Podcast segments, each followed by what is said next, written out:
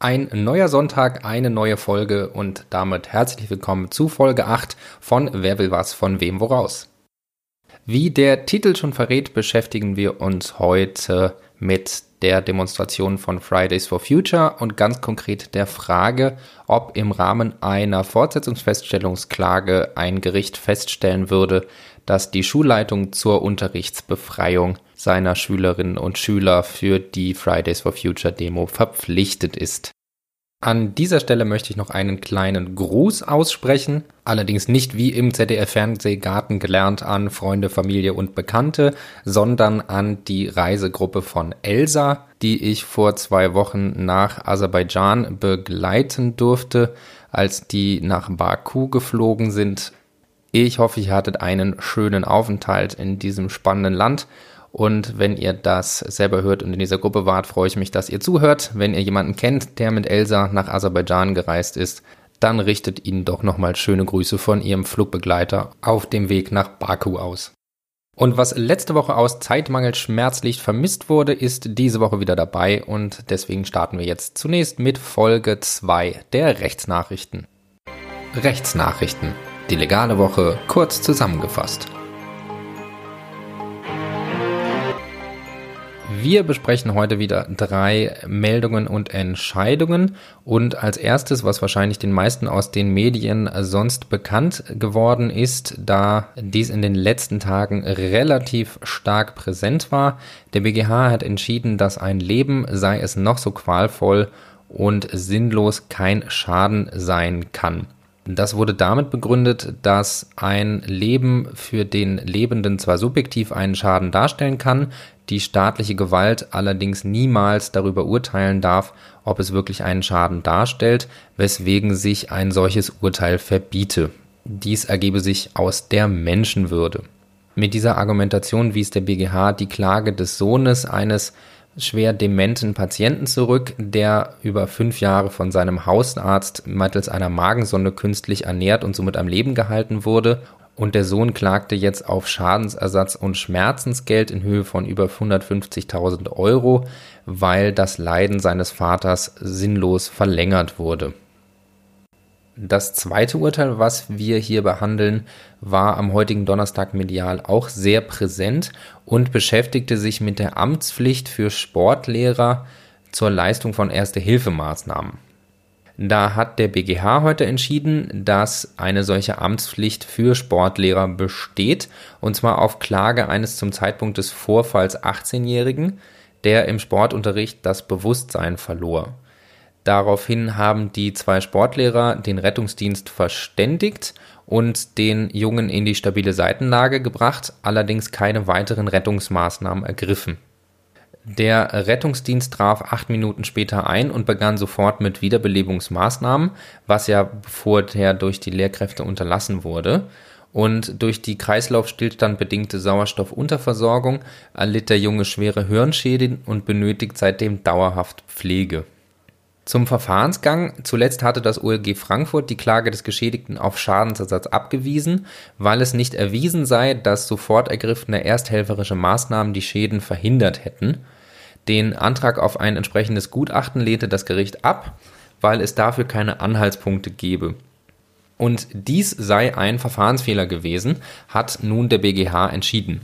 Es sei gerade nicht ausgeschlossen, dass dieses Gutachten Klarstellung über die Ursächlichkeit der unterbliebenen Erste-Hilfemaßnahmen für die erlittenen Hirnschäden schaffen könnte, und deswegen wurde der Fall an das OLG Frankfurt zurückverwiesen. Außerdem betonten die Richter des für Staatshaftungsrecht zuständigen Dritten Senats, dass das rechtzeitige Ergreifen von Erste-Hilfemaßnahmen in ordnungsgemäßer Weise eine Nebenpflicht von Sportlehrenden ist damit wird zwar die Beweislastumkehr des Arzthaftungsrechts ausgeschlossen, ebenso aber auch die Haftungsprivilegierung aus 680 BGB, nach welchem Nothelfer nur für grobe Fahrlässigkeit haften. Insgesamt sei es nicht angemessen, wenn der Staat seine Schülerinnen und Schüler zur Teilnahme am Sportunterricht verpflichtet und gleichzeitig nur für grobe Fahrlässigkeit, also besondere Ausnahmefälle, seiner Lehrkräfte zu haften bereit ist. So die Richter in Karlsruhe. Ein weiteres Urteil aus Karlsruhe, diesmal jedoch vom Bundesverfassungsgericht, hat sich mit der Pflicht zur Einrichtung einer Rufbereitschaft für Richter beschäftigt. Dabei ging es um den Fall einer Wohnungsdurchsuchung zur Nachtzeit, den die Staatsanwaltschaft genehmigt hat, jedoch ohne vorher überhaupt zu prüfen, ob die Einholung eines richterlichen Beschlusses möglich wäre. Und genau deshalb hat das Bundesverfassungsgericht auch gesagt, die Maßnahme war rechts- und verfassungswidrig weil sowohl die Staatsanwaltschaft grundsätzlich prüfen muss, ob die Einholung einer richterlichen Entscheidung bei unter Richtervorbehalt stehenden Wohnungsdurchsuchungen überhaupt möglich ist und andererseits das zuständige Gericht auch prüfen muss, ob die Einrichtung einer Rufbereitschaft auch zu Nachtzeiten erforderlich ist.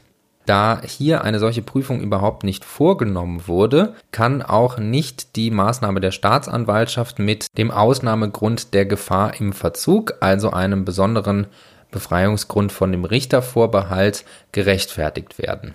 Somit können auch ansonsten völlig rechtmäßig verlaufende Maßnahmen rechts- und verfassungswidrig sein. Das war es mit der zweiten Folge von Rechtsnachrichten. Die legale Woche kurz zusammengefasst. Und damit genug des Vorgesprächs fangen wir an mit der Fortsetzungsfeststellungsklage und Fridays for Future.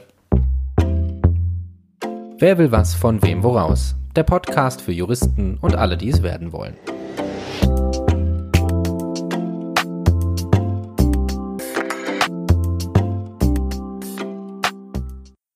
Starten wir also mit dem Sachverhalt zu unserem heutigen Fall Fridays for Future. Wir haben die 18-jährige Schülerin Greta, die in Frankfurt am Main ein städtisches Gymnasium besucht und sie möchte an der Fridays for Future Demo, die sich für mehr Umweltschutz einsetzt, am 22.04.2019 teilnehmen. Sie beantragt daher die Schulbefreiung für diesen Tag und zwar am 10.03.2019. Die Schulleiterin lehnt dann den Befreiungsantrag mit der Begründung ab, die Schulpflicht bestünde und sonst würde der wichtige Unterricht Kunst und Sport ausfallen. Außerdem seien Großdemos grundsätzlich gefährlich und deswegen für Schüler nicht geeignet. Und neben diesen Begründungen ist noch eine Rechtsbehelfsbelehrung über die Möglichkeit der Widerspruchseinlegung beigefügt und dieses geht Greta am 18.03. zu. Den Widerspruch legt Greta am 28.03. ein. Als Greta dann am 22.04. den Medien entnimmt, dass die Demo ein voller Erfolg war, erhebt sie ohne weitere Zwischenschritte Klage am 23.04. gegen das Land Hessen vor dem zuständigen Verwaltungsgericht mit dem Antrag festzustellen, dass die Schulleiterin verpflichtet gewesen wäre, die Befreiung zu gewähren. Die Schulleiterin wiederum erwidert, dass die Klage unzulässig sei, weil zuerst der Widerspruch hätte abgewartet werden müssen. Greta macht wiederum geltend, dass sie einen Schadensersatzprozess vor den Zivilgerichten vorbereite, da sie in Vertrauen auf die Freistellung bereits Demo-Utensilien erworben hat. Außerdem möchte sie auch zukünftig an Fridays for Future Demonstrationen teilnehmen. Und die Fallfrage lautet, wie wird das Verwaltungsgericht entscheiden? Dazu ist noch die entsprechende Norm des hessischen Schulgesetzes genannt, nämlich Paragraph 69 Absatz 3, der einfach nur sagt, dass Schülerinnen und Schüler aus besonderem Grunde vom Unterricht befreit werden können. Der Fall spielt zwar in Hessen und es ist das hessische Schulgesetz einschlägig, die Probleme ergeben sich jedoch alle aus der VWGO bzw. anderen Bundesgesetzen, deswegen ist dieser Fall in allen Bundesländern interessant und relevant. Beginnen wir mit der Lösung des Falls und natürlich starten wir mit der Zulässigkeit der Klage. Zunächst ist der Verwaltungsrechtsweg nach 40 Absatz 1 Satz 1 VWGO zu prüfen welcher den Verwaltungsrechtsweg für öffentlich-rechtliche Streitigkeiten eröffnet. Öffentlich-rechtlich ist eine Streitigkeit, wenn die streitentscheidenden Normen solche des öffentlichen Rechts sind und hier ist streitentscheidend der Paragraph 69 Absatz 3 Satz 1 Hessisches Schulgesetz, welcher Lehrkräfte und die Schulleitung zur Befreiung von der Schulpflicht einseitig ermächtigt dies ist gemäß Artikel 7 Grundgesetz hoheitliche Gewalt und somit liegt hier eine öffentlich-rechtliche Norm und daher auch eine öffentlich-rechtliche Streitigkeit vor. die nicht verfassungsrechtlicher Art ist. Fraglich ist, welche Klageart statthaft sein könnte und dazu zunächst ein paar Vorausführungen. Die meisten von euch werden sicher schon erahnen, dass es hier um eine Fortsetzung Feststellungsklage, also kurz FFK geht. Und da ist der Aufbau grundsätzlich, dass zunächst zu prüfen ist, was die ursprüngliche Klageart war, also wenn man die Erledigung wegdenkt. Da wird man in der Regel auf eine Anfechtungs- oder Verpflichtungsklage kommen und dann im nächsten Schritt ist die Erledigung festzustellen, wonach zu prüfen ist, ob die Fortsetzungsfeststellungsklage statthaft sein könnte. Dann noch ein paar grundsätzliche Ausführungen zur Fortsetzungsfeststellungsklage. Diese ist im Gesetz nicht direkt genannt, wird aber in 113 Absatz 1 Satz 4 VWGO vorausgesetzt, nämlich als Fortsetzung einer Anfechtungsklage. Paragraph 113 bezieht sich grundsätzlich nur auf die Anfechtungsklage was sich aus Absatz 1 Satz 1 ergibt, in welchem steht, dass das Gericht den VA aufhebt. Absatz 1 Satz 4 regelt dann den besonderen Fall das Vorurteil und das Vorurteil ergibt sich aus dem Regelungsgehalt des Paragraphen 113, nämlich dem Urteilstenor. Wenn also Vorurteil Erledigung eintritt, dann prüft das Gericht, ob der erlassene VA rechtswidrig gewesen ist also in Fortsetzung der Anfechtungsklage die Feststellung der Rechtswidrigkeit. Die statthafte Klageart richtet sich ja gemäß 88 VWGO nach dem Klagebegehren und das ist hier ja das Begehren festzustellen, dass die Schulleiterin verpflichtet gewesen ist, die Schulbefreiung zu erteilen. Somit kommt eine Verpflichtungsklage nach 42 Absatz 1 Alternative 2 VWGO auf Erlass eines Verwaltungsaktes in Betracht. Dabei ist zunächst zu prüfen, ob die Schulbefreiung ein Verwaltungsakt ist. Und ein Verwaltungsakt gemäß 35 Satz 1 VW VFG ist ja jede Maßnahme einer Behörde zur Regelung eines Einzelfalls im öffentlichen Recht mit Außenwirkungen.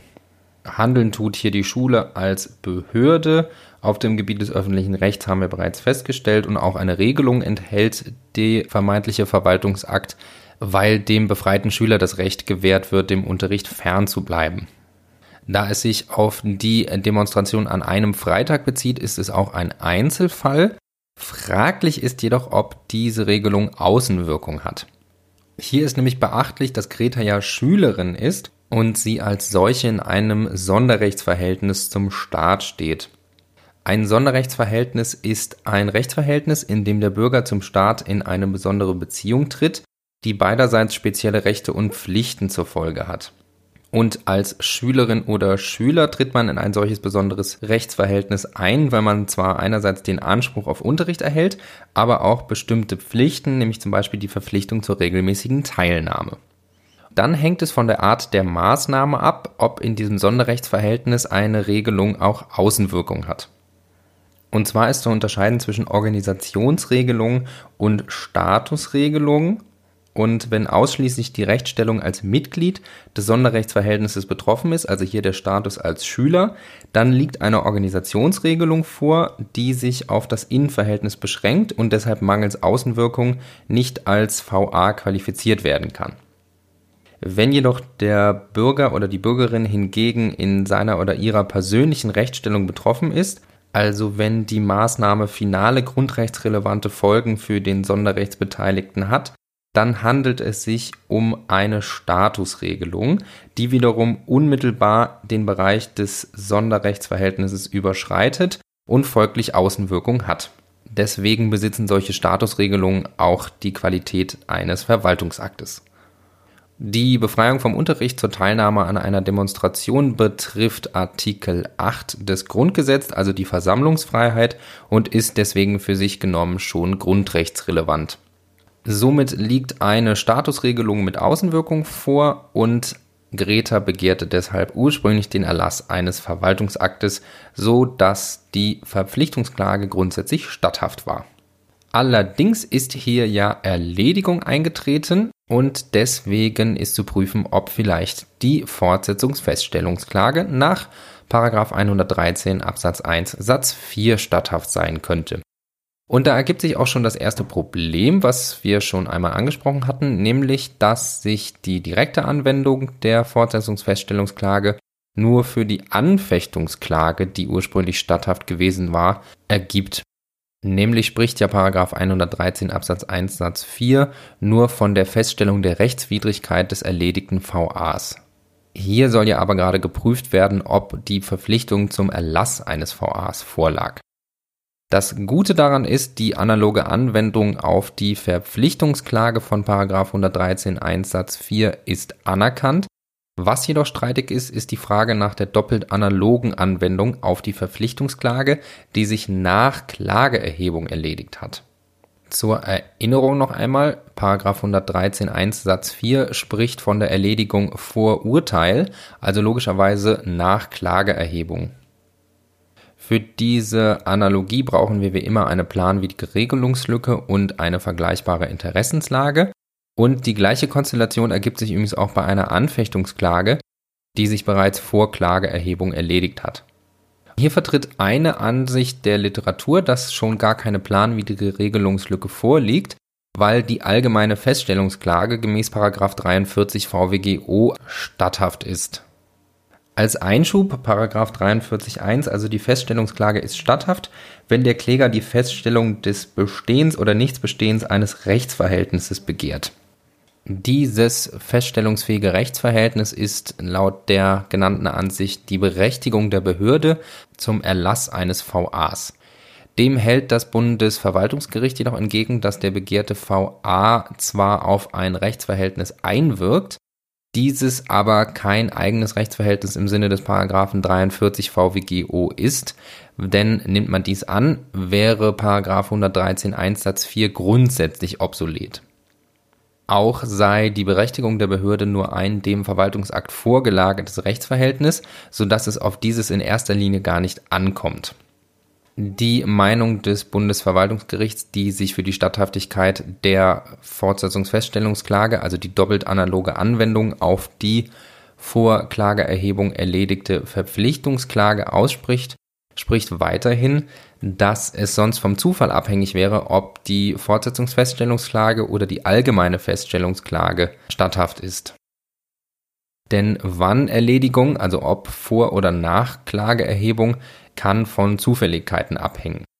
Außerdem könnten sonst die Zulässigkeitsvoraussetzungen der Verpflichtungsklage bzw. Anfechtungsklage umgangen werden, da die Feststellungsklage nach 43 VWGO andere Zulässigkeitsvoraussetzungen hat. Hierzu sei vielleicht erwähnt, dass die Fortsetzungsfeststellungsklage die gleichen Zulässigkeitsvoraussetzungen hat wie die VK bzw. AK, weil sie ja gerade die Fortsetzung einer solchen Klage ist und sich allein aus der Erledigung keine anderen Zulässigkeitsvoraussetzungen ergeben können. Wir entscheiden uns also für die Meinung des Bundesverwaltungsgerichtes und nehmen hier als statthafte Klageart die Fortsetzungsfeststellungsklage gemäß 113 Absatz 1 Satz 4 doppelt analog an. Dementsprechend gelten auch die weiteren Sachurteilsvoraussetzungen der Verpflichtungsklage analog, was zunächst die Klagebefugnis gemäß 42.2 VWGO analog ist. Dafür muss Greta geltend machen, in einem subjektiv öffentlichen Recht verletzt zu sein, und das kann sich hier aus 69 Absatz 3 Satz 1 Hessisches Schulgesetz ergeben. Dieses ermöglicht es, Schüler aus besonderen Gründen vom Unterricht zu befreien und somit entsteht zumindest ein Anspruch auf ermessensfehlerfreie Entscheidung, was jedoch durch die Ablehnung verletzt worden sein könnte. Demnach ist Greta klagebefugt. Das Vorverfahren richtet sich nach 68 1 Satz 1 VWGO analog und ist grundsätzlich auch erforderlich. Auch ergibt sich keine Entbehrlichkeit aus 68 Absatz 1 Satz 2. Problematisch könnte hier jedoch sein, dass Greta den Widerspruchsbescheid nicht abgewartet hat. Das ist eigentlich für das Vorverfahren nach 68 1 Satz 1 erforderlich. Und daher ist es fraglich, ob das abgeschlossene Vorverfahren bei der Fortsetzungsfeststellungsklage auch erforderlich ist. Das hängt zunächst vom Zeitpunkt der Erledigung ab. Bei Erledigung nach Ablauf der Widerspruchsfrist muss ein Widerspruch erhoben werden, weil sonst der Verwaltungsakt bestandskräftig wird. Liegt im Zeitpunkt der Erledigung jedoch die Widerspruchsfrist noch in der Zukunft, so muss nach herrschender Meinung kein Vorverfahren durchgeführt werden und das wird damit verargumentiert, dass die Aufhebung eines erledigten Verwaltungsaktes nicht möglich ist. Dem wird teilweise jedoch entgegengehalten, dass das Widerspruchsverfahren dennoch erforderlich sei, und zwar mit dem Ziel, die Rechtswidrigkeit der Ablehnung festzustellen, also ein sogenannter Fortsetzungsfeststellungswiderspruch. Das wird damit begründet, dass so die Selbstkontrolle der Verwaltung gefördert wird und die Verwaltungsgerichte entlastet werden. Allerdings ist dieser Ansicht entgegenzuhalten, dass der Fortsetzungsfeststellungswiderspruch eben nicht in Rechtskraft erwächst wie ein Urteil und somit nicht den gleichen Erfolg verspricht wie die Fortsetzungsfeststellungsklage. Ob wir diesen Streit entscheiden müssen, hängt davon ab, ob die Erledigung vor oder nach Ablauf der Widerspruchsfrist eingetreten ist. Und die Widerspruchsfrist läuft grundsätzlich einen Monat ab Bekanntgabe des Verwaltungsaktes gemäß 70 Absatz 1 Satz 1 VWGO ab.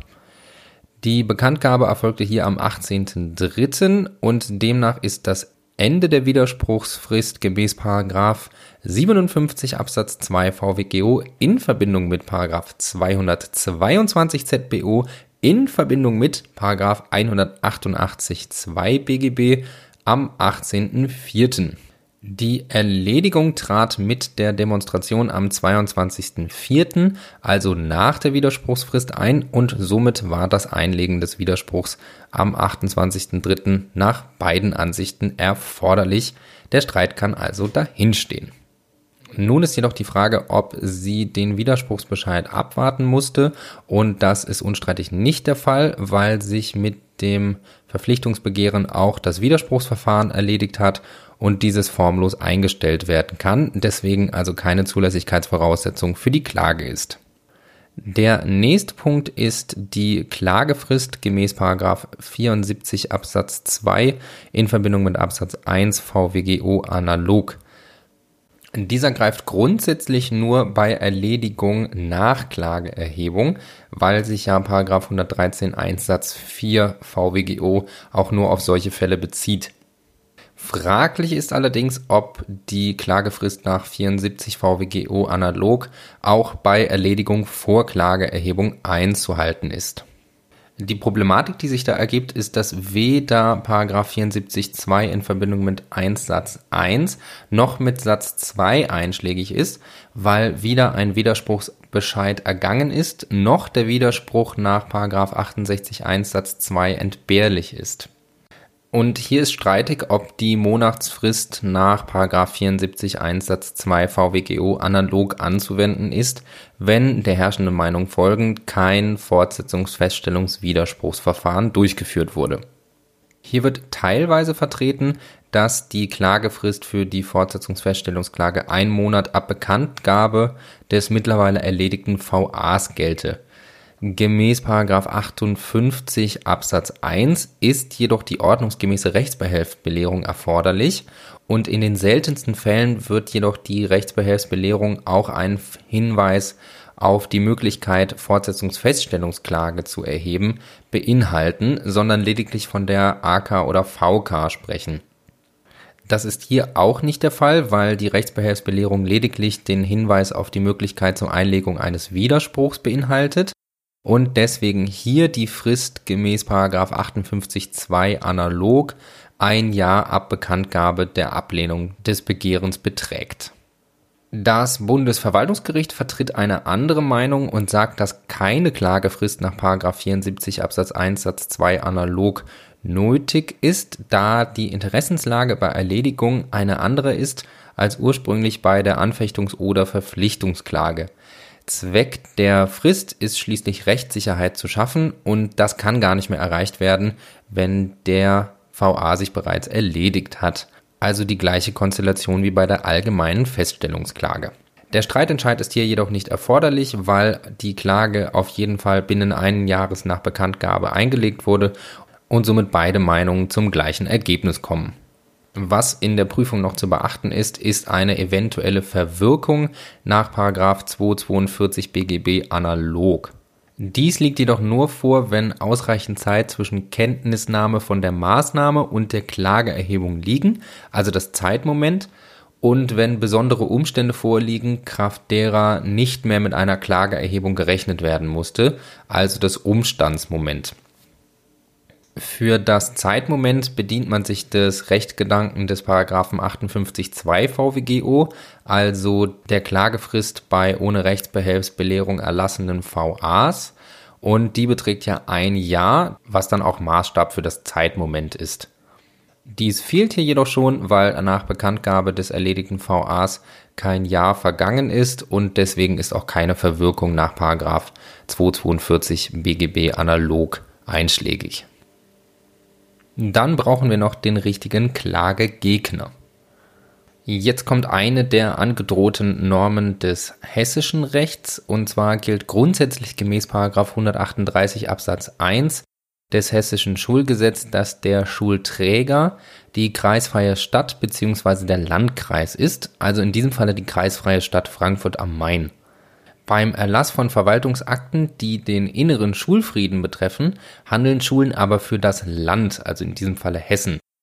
Nach außen, also beispielsweise bei einem Hausverbot gegen Dritte, ist dann wieder der Schulträger der Klagegegner, hier allerdings das Land Hessen.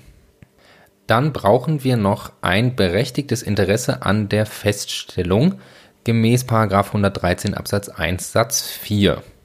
Das wird auch das Fortsetzungsfeststellungsinteresse genannt. Und das liegt insbesondere vor, allerdings ist die Aufzählung nicht abschließend, bei Wiederholungsgefahr, bei einem Rehabilitationsbedürfnis, schwerwiegenden Grundrechtseingriffen, die sich typischerweise kurzfristig erledigen und bei der Präjudizwirkung für einen Schadensersatz oder Entschädigungsprozess. Hier ist möglich, dass Gretas Fortsetzungsfeststellungsinteresse sich aus dem Interesse an der präjudiziellen Wirkung des Urteils für einen eventuell nachfolgenden Schadensersatzanspruch vor dem Zivilgericht ergibt. Es ist jedoch umstritten, wann dies zu bejahen ist. Einigkeit besteht zunächst darin, dass Amtshaftungs- oder Entschädigungsansprüche nicht offensichtlich ausgeschlossen sein dürfen, was hier jedoch nicht ersichtlich ist. Fraglich ist, ob eine weitere Einschränkung vorzunehmen ist. Nach herrschender Meinung ist nur bei Erledigung nach Klageerhebung ein Präjudizinteresse zu bejahen. Das Argument dafür ist, dass gemäß 17 Absatz 2 Gerichtsverfassungsgesetz auch der Zivilrichter im Amtshaftungsprozess für die Klärung öffentlich-rechtlicher Fragen zuständig ist. Also rein prozessökonomisch ist es nur sinnvoll, die Fortsetzungsfeststellungsklage aus einem Präjudizinteresse zuzulassen, wenn die Erledigung nach Klageerhebung eingetreten ist, weil das Verfahren vor dem Verwaltungsgericht ja dann schon läuft. Dem wird jedoch entgegengehalten, dass der Verwaltungsrechtsweg der sachnähere Weg für die Klage auf Feststellung der Rechtswidrigkeit eines Verwaltungsaktes bzw. dessen Ablehnung ist und somit das Präjudizinteresse auch bei Erledigung vor Klageerhebung als Fortsetzungsfeststellungsinteresse zu bejahen ist. Dem ist jedoch entgegenzuhalten, dass das Hauptargument, warum das Präjudizinteresse überhaupt als Fortsetzungsfeststellungsinteresse anerkannt ist, die Prozessökonomie ist und die fällt nun einmal weg, wenn Erledigung bereits vor Klageerhebung eingetreten ist. Da hier die Erledigung bereits vor Klageerhebung eingetreten ist, kann das Präjudizinteresse hier nicht als Fortsetzungsfeststellungsinteresse gelten. Denkbar ist jedoch, dass sich das Fortsetzungsfeststellungsinteresse aus der Wiederholungsgefahr ergibt und Wiederholungsgefahr liegt vor, wenn die Möglichkeit besteht, dass die Behörde bei im Wesentlichen unveränderten tatsächlichen und rechtlichen Verhältnissen einen vergleichbaren Verwaltungsakt erneut erlassen wird. Greta beabsichtigt ja auch an weiteren Fridays for Futures Demonstrationen teilzunehmen und es besteht die Möglichkeit, dass die Schulleiterin auch weitere Anträge ablehnen wird. Deswegen ist hier Wiederholungsgefahr zu bejahen. Somit haben wir auch ein Fortsetzungsfeststellungsinteresse. Kommt noch der Kleinkram der Sachurteilsvoraussetzungen. Äh, Greta ist als natürliche Person gemäß 61 Nummer 1 Alternative 1 VWGO beteiligtenfähig, da sie mit 18 Jahren volljährig und somit auch vollumfänglich geschäftsfähig ist. Ergibt sich ihre Prozessfähigkeit aus 62 Absatz 1 Nummer 1 VWGO und das Land Hessen als Klagegegner ist gemäß 61 Nummer 1 Alternative 2 VWGO beteiligtenfähig und wird gemäß 62 Absatz 3 VWGO im Prozess vertreten. Die Fortsetzungsfeststellungsklage ist somit zulässig. Kommen wir zur Begründetheit der Fortsetzungsfeststellungsklage. Der Obersatz könnte lauten beispielsweise, die Fortsetzungsfeststellungsklage ist begründet, soweit die Ablehnung der Befreiung rechtswidrig war und die Klägerin Greta dadurch in ihren Rechten verletzt worden ist. Das ist wiederum der Fall, wenn Greta im Zeitpunkt der Erledigung einen Anspruch auf die Befreiung hatte.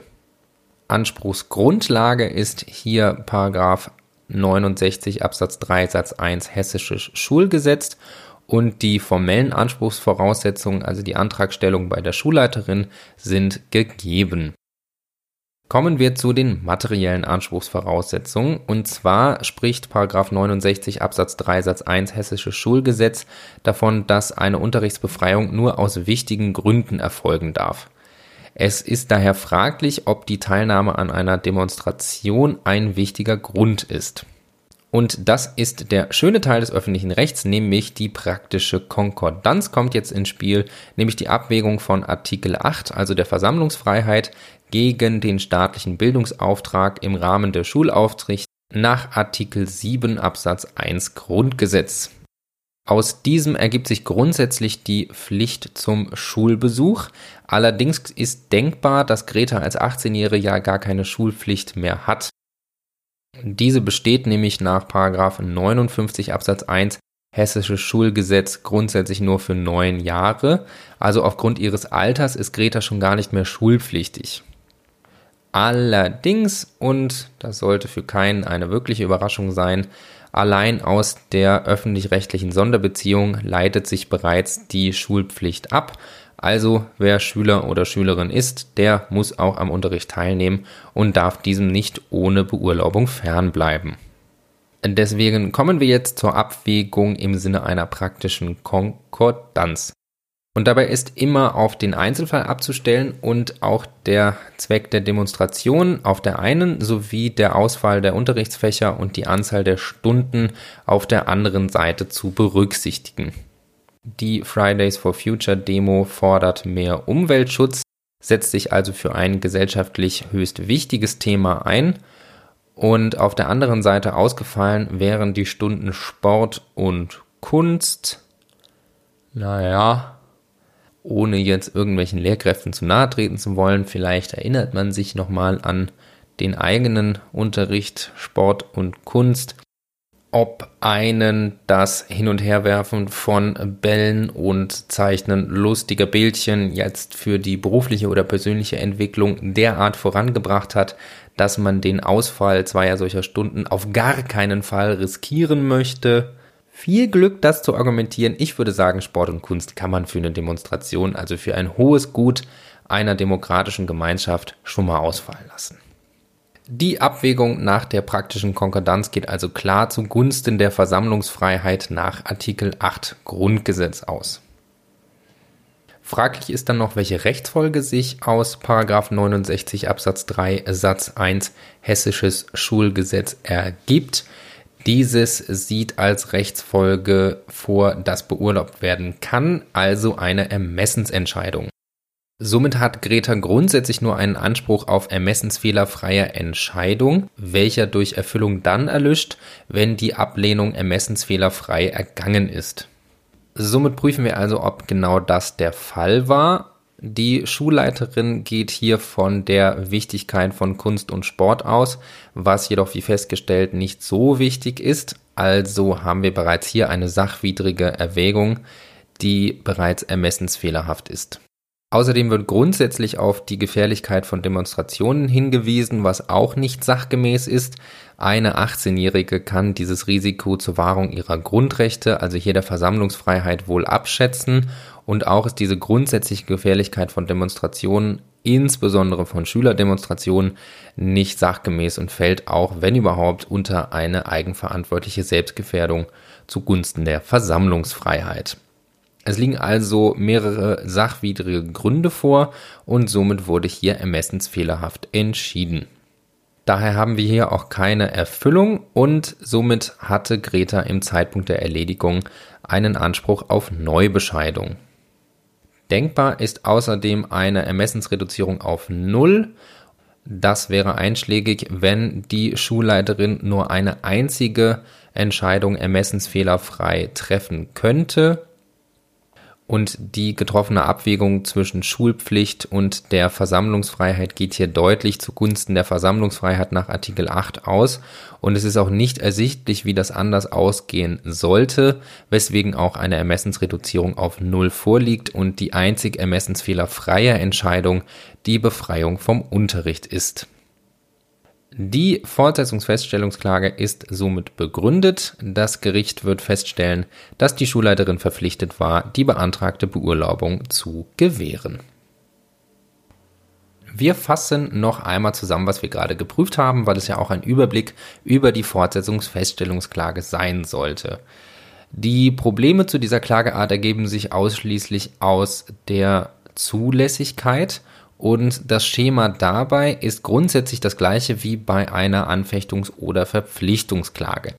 Einziger Unterschied ist, dass wir bei der Statthaftigkeit der Klageart prüfen, welche Klage, also Anfechtungs- oder Verpflichtungsklage, statthaft gewesen sein könnte, dann die Erledigung feststellen und daraufhin die Statthaftigkeit der Fortsetzungsfeststellungsklage prüfen.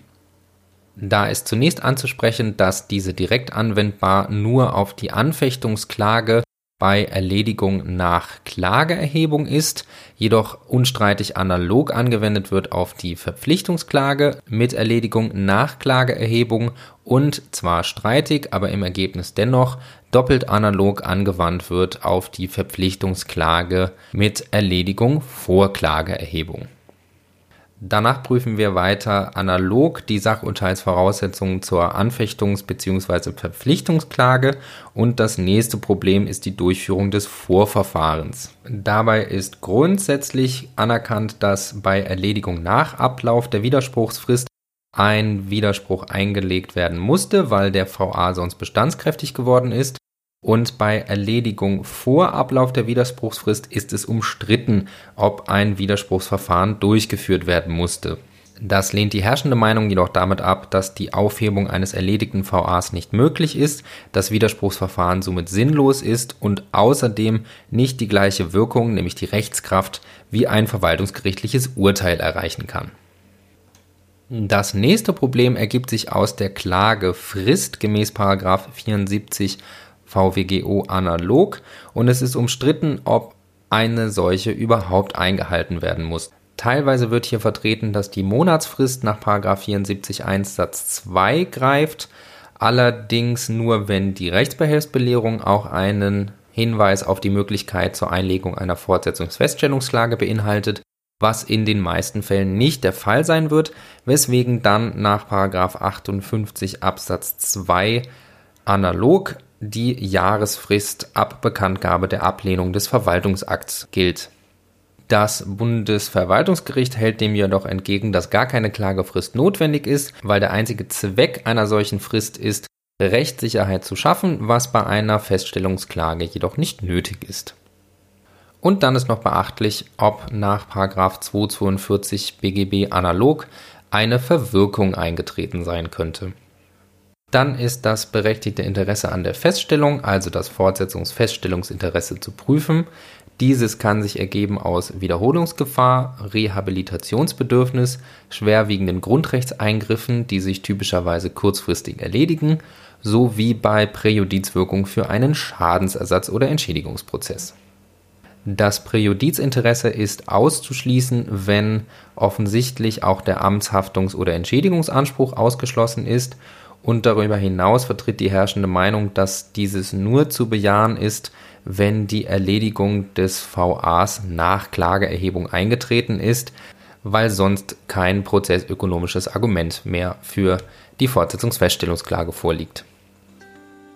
Damit sind wir am Ende von Folge 8 und der Fortsetzungsfeststellungsklage. Ich hoffe, ihr habt sie ein bisschen besser verstehen können. Am Ende noch kurz ein kleines Gejammer. Ich bin gerade in so einem leichten Motivationstief. Die Examensvorbereitung, also das Repetitorium ist jetzt zur Hälfte um, läuft seit sechs Monaten und so langsam empfinde ich, es zieht sich ein bisschen. Dieses Gefühl haben, glaube ich, viele und bei einigen kommt noch mehr schlechtes Gewissen rauf, wenn man sich mit Kommilitonen unterhält, die dann so viel leisten. Ich glaube, diesen Marathon kann man ohne Durststrecken gar nicht durchstehen. Also wenn es euch da draußen gerade so geht wie mir, dann lasst euch gesagt sein, ihr seid nicht alleine, haltet durch. Und vielleicht ist dieser Podcast ja ein kleiner Beitrag dazu, euch das Lernen etwas zu erleichtern. Ich freue mich natürlich, wenn ihr Wer will was von wem woraus mit oder ohne Motivation weiterhin gewogen bleibt und wünsche bis zum nächsten Sonntag viel Spaß mit Jura.